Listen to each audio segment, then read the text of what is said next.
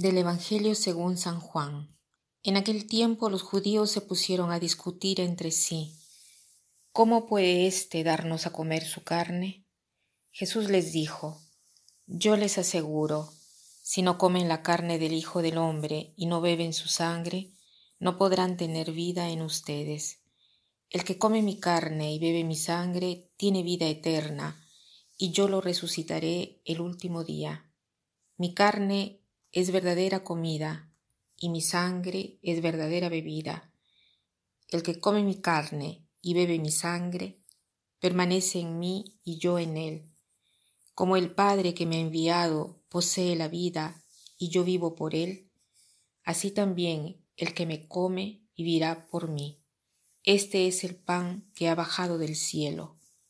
No es como el maná que comieron sus padres, pues murieron el que come de este pan vivirá para siempre. Esto lo dijo Jesús enseñando en la sinagoga de Cafarnaúm. Palabras muy bonitas que nos dice hoy el Señor. Si nosotros comemos de Él, viviremos en Él y viviremos en Él. Comer ha sido siempre una acción del hombre humana antes que animal. Es más, el hombre lo hace de una manera diversa del animal. El comer es una necesidad diversa y nos hace entender que nosotros, por nosotros mismos, no podemos nada. Jesús nos da su carne y los judíos se ponen a discutir cómo puede darnos a comer él su carne. Efectivamente, nosotros hoy, después de dos mil años de, de cristianismo, estamos acostumbrados a este concepto de comer la carne del, Hijo del Hombre, o sea, asimilar la Eucaristía. Pero pensemos a los primeros judíos que escuchaban estas palabras, cómo se habrán sentido, ¿no? Al escuchar mm, estas palabras ásperas, difíciles. Pero Jesús dice, sin sombra de dudas, lo afirma y lo repite, que quien come mi carne y bebe mi sangre, tiene la vida eterna yo soy el pan de vida. San Ambrosio decía, nosotros nos maravillamos tanto que en el pan y el vino está la presencia real de Cristo. Y él decía, la palabra de Cristo de poder crear de la nada aquello que no existía, no puede transformar en una sustancia diversa aquello que existe.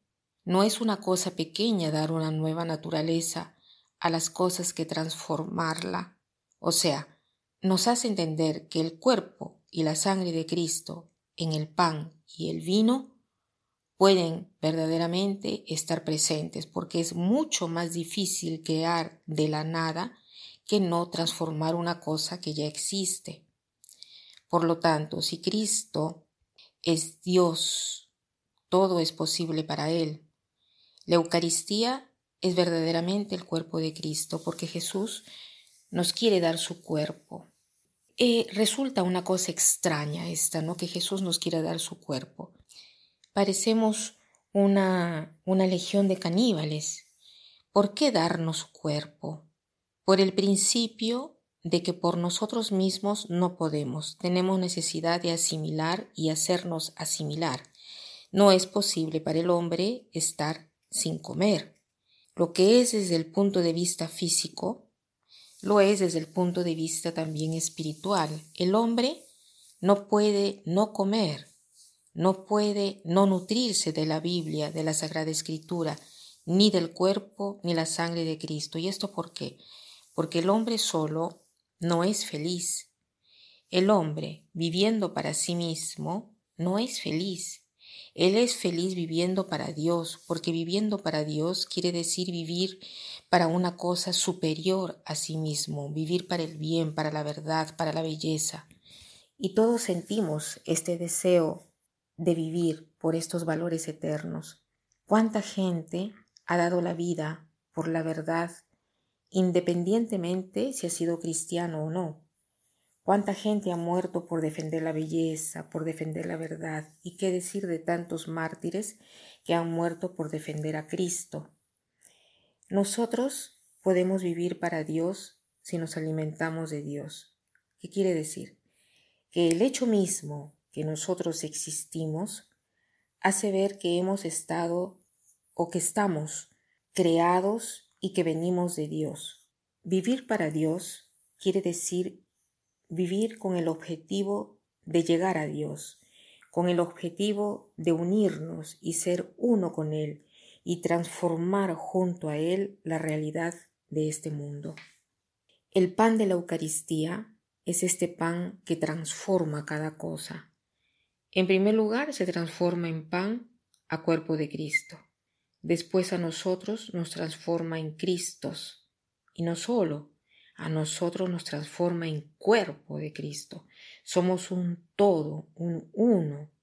Y juntos podemos transformar no solo a nuestros hermanos, sino a toda la creación. Y para terminar quiero citar una frase que dice así. Quien tiene un porqué por vivir, soporta cualquier cómo. Quien tiene un porqué por vivir, soporta cualquier cómo. Que pasen un buen día.